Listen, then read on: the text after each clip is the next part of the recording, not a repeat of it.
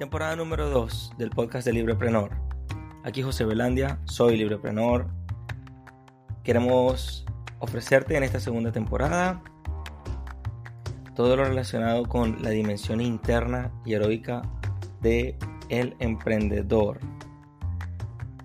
Estamos empeñados en que podamos descifrar la vida en los saldos de libertad que están relacionados con nuestra acción diaria, nuestra acción cotidiana, y así podamos ver la vida en clave de libertad. No te vayas, que ya volvemos con más.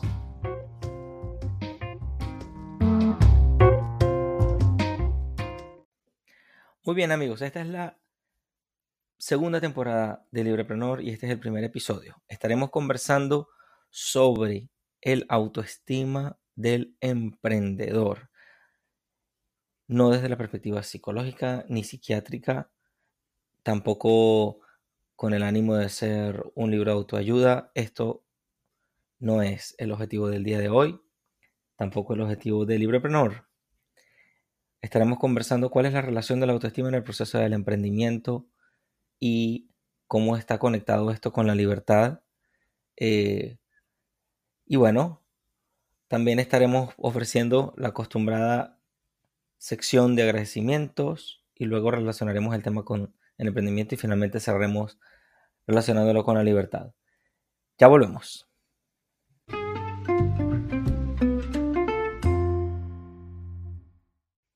Muy bien, en la sección de agradecimientos quiero mencionar a un amigo que ya está en el cielo.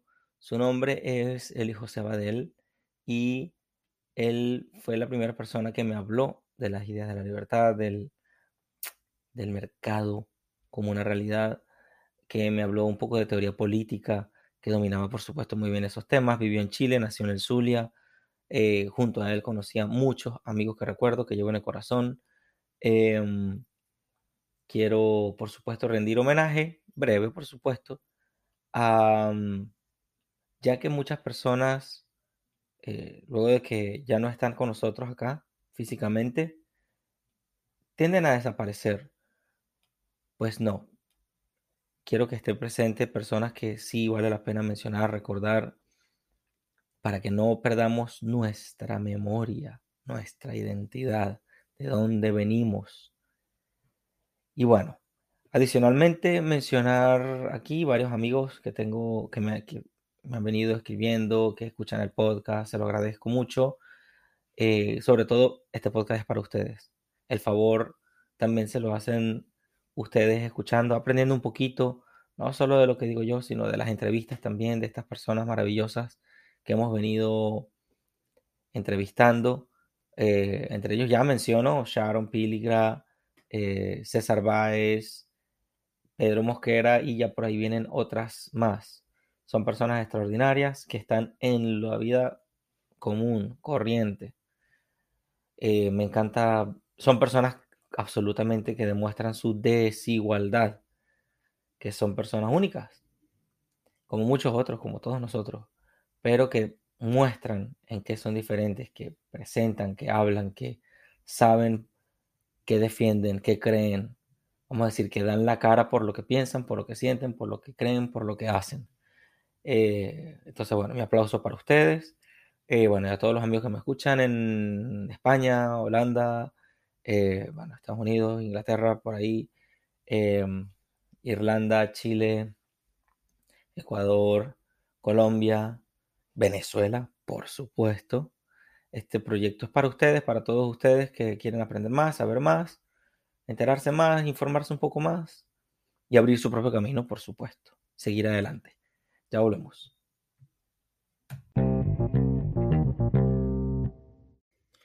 Me tomé unos minutos para mm, definir bien cómo voy a abordar el tema de el autoestima.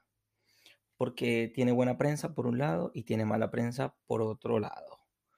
Ok, sinceramente quiero ponerla de manifiesto porque es fundamental el autoestima, sea lo que sea y lo entiendas como lo entiendas, el autoestima es una parte fundamental para el emprendimiento y para la libertad. Ya veremos por qué.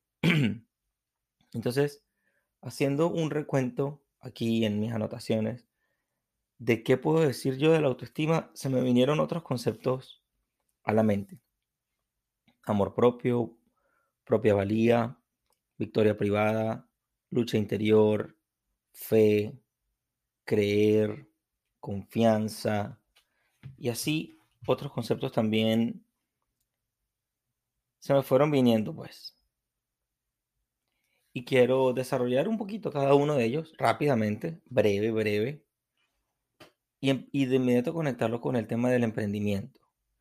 Hemos escuchado que hay personas que nos dicen que tenemos que tener amor propio. Perfecto. Lo compro. Porque ya mucha gente habla de que uno tiene que amar a las otras personas y tal.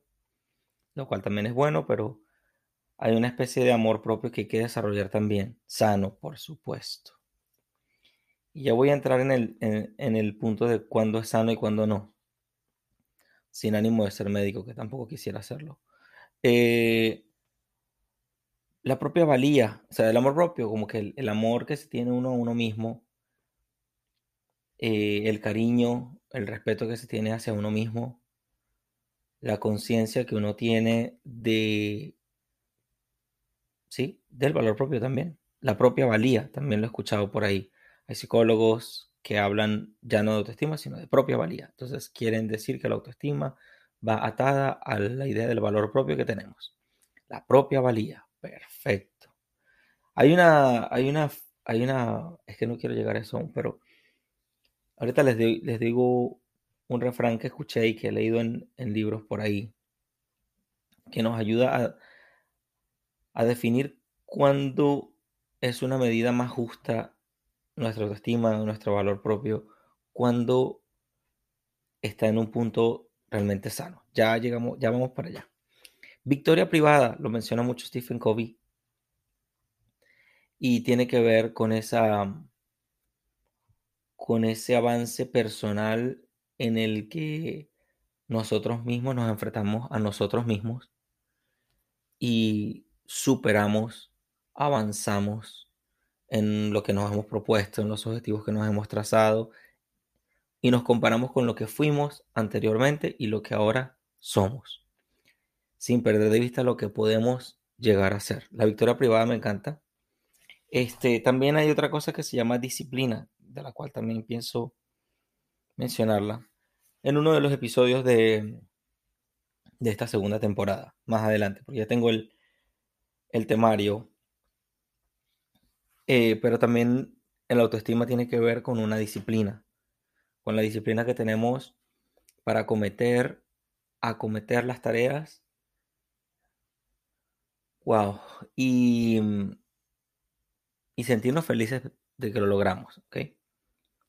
Lucha interior, que es un concepto ya más espiritual, también está relacionado con lo mismo. Uno siente como que una tensión interior y eso lo lleva a desarrollar pues más virtudes, más habilidades, conscientes de, pues, de los peligros y de las cosas que, que nos pueden alejar un poco de mejorar continuamente nuestro espíritu, nuestra forma de ser, nuestra conducta y así. La fe, porque la autoestima tiene que ver con mirar hacia adentro, pero a veces uno mira hacia adentro y tampoco tiene una mirar hacia adentro, como que autoanalizarse, reflexionarse un poco sobre lo que uno hace, piensa, dice, siente y a veces a veces todo se ve claro, a veces no se ve tan claro por qué hacemos las cosas y tal y si eso nos lleva a querernos más o a rechazarnos más a nosotros mismos, que ese es el punto crítico acá. Entonces uno tiene que tener fe y la pregunta es ¿en quién? Una vez yo recuerdo que dije, estaba teniendo una conversación con alguien, con un gerente de algo, y me decía, bueno, pero si tú no tienes fe en ti mismo, entonces ¿cómo la gente va a tener confianza en ti o cómo van a creer en ti? A principio me sonó muy odioso, no lo supe interpretar, no lo supe tomar, y pues claro, yo tengo fe y yo digo, bueno, pero yo prefiero creer en Dios que creer en mí mismo y tal. Y la madurez o el tiempo, los errores, avanzar, fracasar, avanzar, intentar, intentar, comenzar, recomenzar, comenzar, recomenzar, ha revelado para mí no solo la fe que he tenido quizás en Dios y en yo seguir un camino hacia adelante, sino también la fe que he tenido en mí. Oye, he tenido algo de fe en mí para yo, wow, creer que puedo hacer las cosas, porque hay una parte de necedad, hay otra parte de tenacidad, hay, una serie de variables espirituales, humanas, blandas, no sé, eh, vamos a decir, intangibles, ¿sí? Que están aquí en, en, en el camino mío como emprendedor, como alguien que tiende hacia algo. Y ya cuando, también cuando lo veo en otros ejemplos, en otros ejemplos de personas que fracasan, se levantan, fracasan, se levantan y así van, y así van, y así van. ¿En qué creen? ¿En quién creen? ¿Por qué creen? Y así. Eh, y por supuesto la confianza. Entonces también es un tema interesante porque como una persona que se equivoca y que fracasa tanto, que comete errores técnicos, personales, de relaciones o lo que sea, ¿cómo se levanta de nuevo?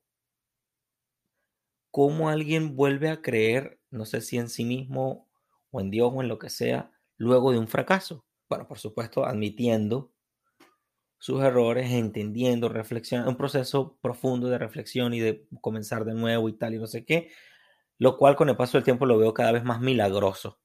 Cuanto más veo a, a la sociedad que nos rodea, echo de menos o veo que eh, no es lo que sobresale ahorita. Sí hay, hay muchos ejemplos, hay muchos ejemplos de gente buena, gente que, que tiene una autoestima, una tenacidad, un empuje, un entusiasmo, una serie de virtudes que lo, hacen, bueno, hablan por sí mismos como alguien que tiene sana autoestima, que tiene autoestima, que cree que se quiere a sí mismo, que, que no se deja, no se abandona, no se echa al olvido, como dicen por ahí. Bueno, en fin.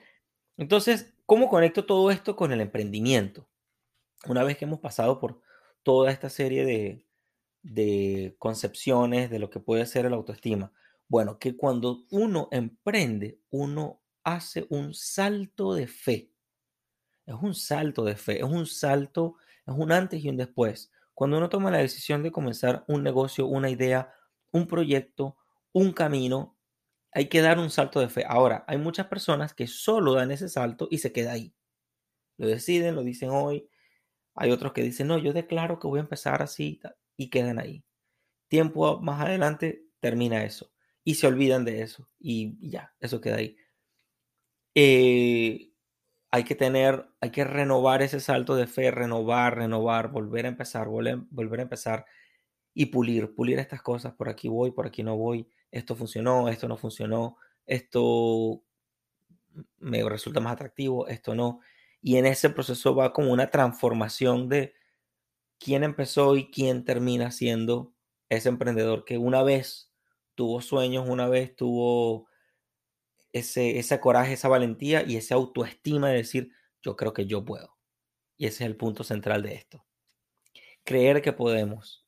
Ahora, siempre va a venir alguien que te tome mal lo que dices, ¿no? Entonces, probablemente alguien en la audiencia me diga, bueno, pero tú solamente no puedes creer en ti. Y yo le digo, efectivamente, tienes razón.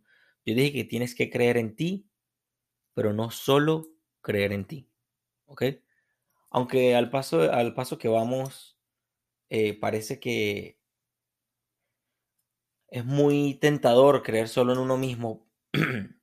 creo, creo, creo, que la madurez le hace a uno despertar en otra, despertar respecto a otras variables. Está la variable espiritual de la fe, de Dios, que es importante. Este, por supuesto, no pienso obligar a nadie, sería totalmente contradictorio. Em, está también creer en el proceso, creer en el mercado, creer en, en ciertas ideas que han funcionado, creer en técnicas, creer en procedimientos que funcionan, creer en métodos y sobre todo creer en ese protagonista o en esa persona que va a ejecutar todas esas cosas que eres tú. Entonces, cerrando el tema de la autoestima y el emprendimiento, un emprendedor es una persona que en un punto cree en sí mismo, de verdad, digamos de manera privada, no tienes que decírselo a todo el mundo, y que toma acciones hacia adelante. ¿Ok? Hay gente que dice, hazlo, y si te da miedo, hazlo con miedo. Y, hace poco le escuchaba a mi profesor de real estate que decía, las cosas que realmente valen la pena en la vida, valen la pena hacerlas incluso mal porque vale la pena hacerlas. Porque uno no hace las cosas una vez, uno las hace muchas, muchas, muchas veces. Em, yo vengo de una, mm, carrera universitaria en la que tienen por dogma, lamentablemente, hacerlo todo bien y a la primera vez. Y la experiencia, eso está bien como una poesía, como una cosita escrita en un papel. Está bien como un discurso si alguien te paga para que tú repitas eso. Pero la experiencia, eh, el simple hecho de intentar hacer las cosas bien la primera vez, lo que te va a enseñar es que nada sale bien a la primera vez. Y si sale, pues suerte es suerte. Este, no sé, muchas cosas se encajaron y salen las cosas bien. Pero el punto es que eh, uno tiene esa confianza a pesar de cualquier problema, detalle, circunstancia negativa, desfavorable que uno tenga y uno cree en uno mismo, no solo en uno mismo, cree en uno mismo de que uno puede las cosas. Entonces mi mensaje final sí para todos es, bueno, creen, tienen que creer en ustedes, tienen que creer en que sí pueden, de eso hablaremos en otro episodio, creer que podemos hacer las cosas en un mundo en el que no, nos dicen que no podemos, y eso es la segunda parte del segmento en la que hablaremos de la libertad y la autoestima. Eh, pero bueno, creo que queda clara la idea de la autoestima. Si tienes más inquietudes, deja un comentario y podemos conversar. Ya venimos con más.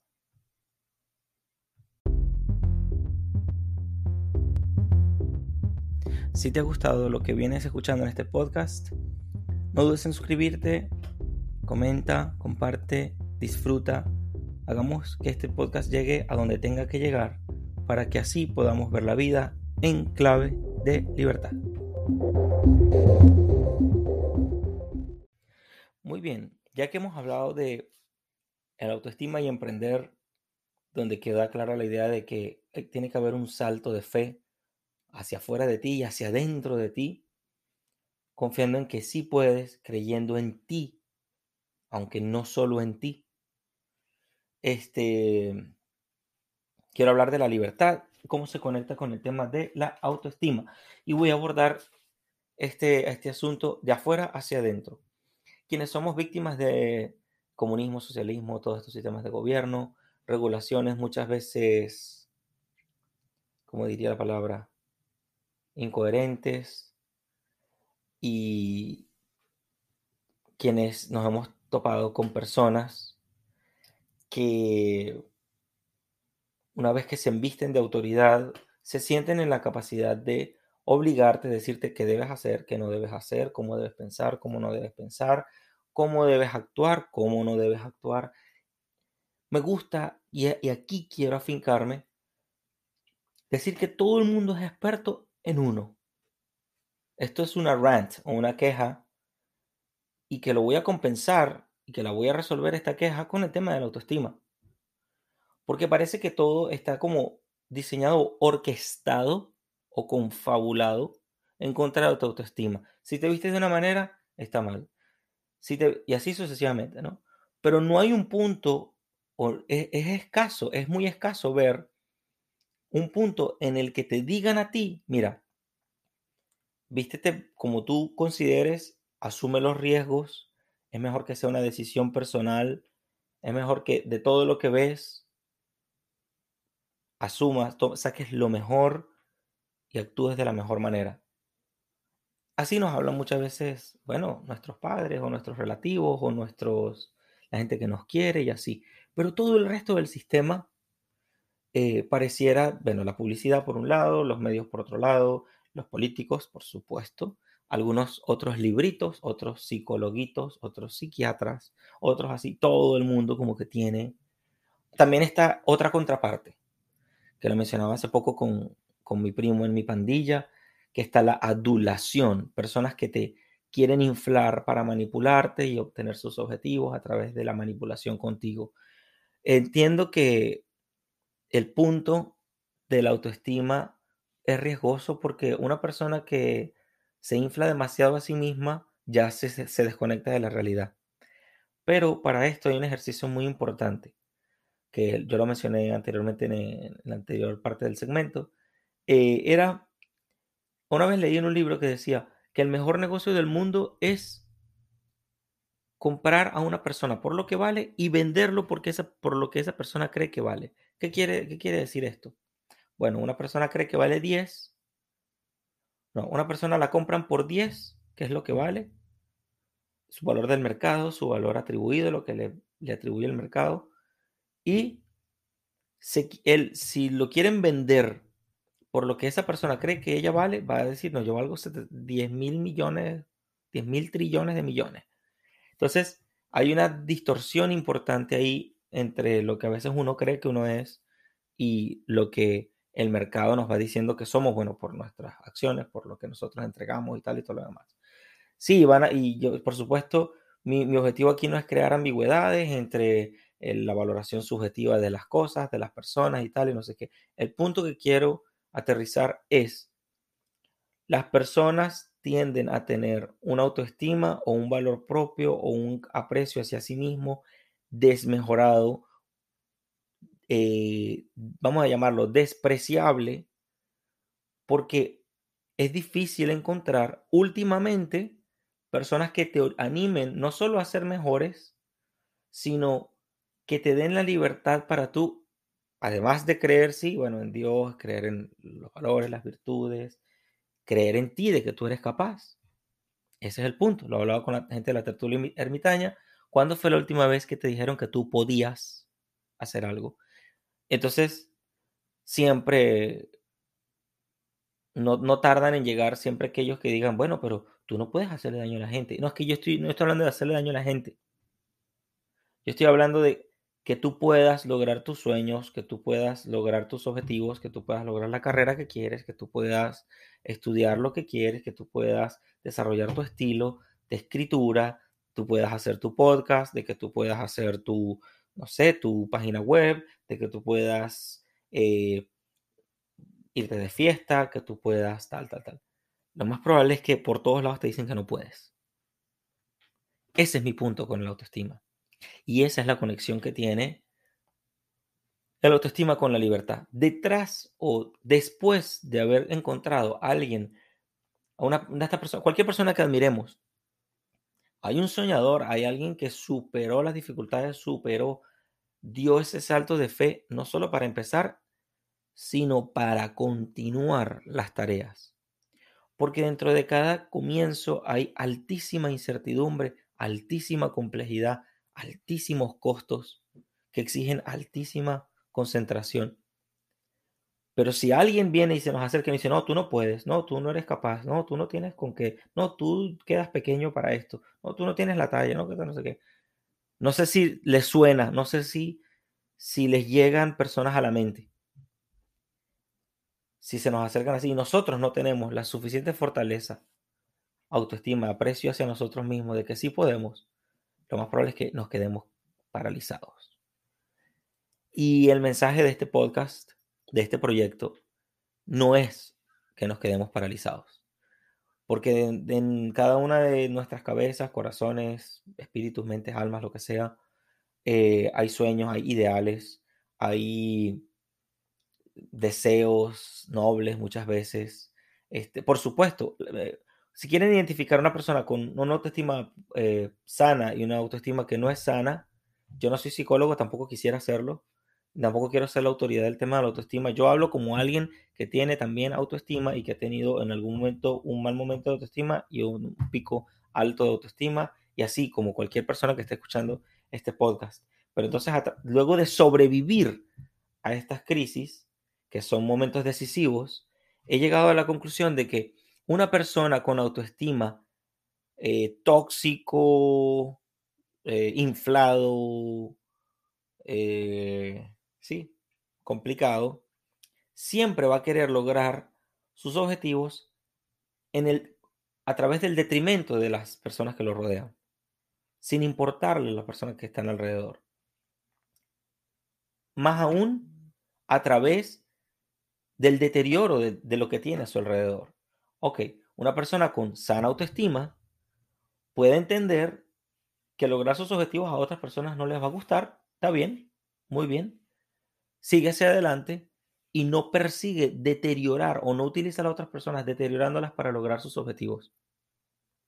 Hay una intencionalidad diferente. Por eso mencioné anteriormente el tema de la adulación. Alguien que te infla, alguien que te dice cosas que tú quieres escuchar para utilizarte y lograr sus objetivos. Ok, en todo, especialmente en el ámbito empresarial. Bueno, lo que dirían mis amigos en criollo, un jalabolas. Este, sí, en francés, pues. Eh, una persona aduladora es una persona que, como tiene mala autoestima y no se cree capaz de lograr las cosas, entiende que tiene que dañar a otros para lograr sus objetivos. Y ese es el punto crítico. Y por eso se conecta con la libertad una cosa y la otra. Cuando tú tienes una autoestima sano, tú respetas la libertad de otras personas. Y cuando no tienes una autoestima sano, o estás deteriorado o estás herido, lo que sea, probablemente eh, vas, no vas a entender la libertad de las demás personas, que es una realidad que está ahí. Entonces, em, ese es el tema de la, de la, autoestima y de la libertad. Y extrapolándolo al tema de los gobiernos, las regulaciones, lo tal. Mi pregunta es, ¿creemos que hay una sociedad posible mejor? ¿O, somos, o nos abrazamos al fatalismo de decir que, que todo está ya hecho, todo está dañado y tenemos que someternos a lo que ya existe? Estaba escuchando hace poco Escortado en uno de sus análisis de los enemigos del comercio y decía que estamos viviendo una sociedad que ya le dio la espalda a la libertad y ahora se abraza a la seguridad. A una seguridad con ese minúscula y que por cierto es bastante subjetiva y bastante ficticia. A la promesa de seguridad. Cuando la libertad es la mayor seguridad. Me gusta decir que hay personas que viven en una jaula y tienen la llave en el bolsillo. Hay quienes, eh, y les gusta vivir en una jaula, hay quienes les gusta que les abran la puerta de la jaula, hay quienes les gusta que les cierren la puerta de la jaula, y hay quienes no quieren la jaula, tienen la llave de la jaula, y así. La persona que cree en la libertad, la libertad es esa llave para la jaula. Si te quieres encerrar, te encierras, si te quieres ir, te, te vas. Entonces, bueno, ese es el punto de el autoestima y la libertad. Vuelvo al punto. ¿Consideramos que es posible una mejor sociedad? ¿Una mejor comunidad? ¿O sencillamente dejamos que nos digan siempre por todos los medios que no podemos, que somos incapaces, que, desconfiemos los unos de los otros siempre porque esta persona es mala? Eso sería un terrorismo sistemático, pero ya hablaríamos de eso luego. Eh, ese es el punto de la libertad y el autoestima. Si te ha gustado, compártelo a quien, quiere, a quien quieras que, llegue este, este mensaje. Y si no te ha gustado, está bien. Por eso el mercado es grande. Hay mensajes para todos, hay podcasts para todos. Este, lo importante es que tengas la elección de cambiar este canal de podcast y irte para otro, cerrar la computadora si quieres, apagar el radio si quieres, eh, cambiar de aplicación si quieres. Eso es lo importante.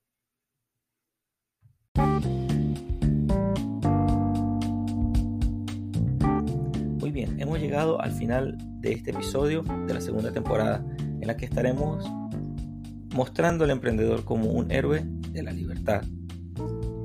Te invito a que le des un vistazo a los canales de YouTube, al Facebook, a la página web, en el que podrás encontrar la gestión de libros, de blog posts y las entrevistas desiguales, de las cuales vendrán muchas otras muy interesantes.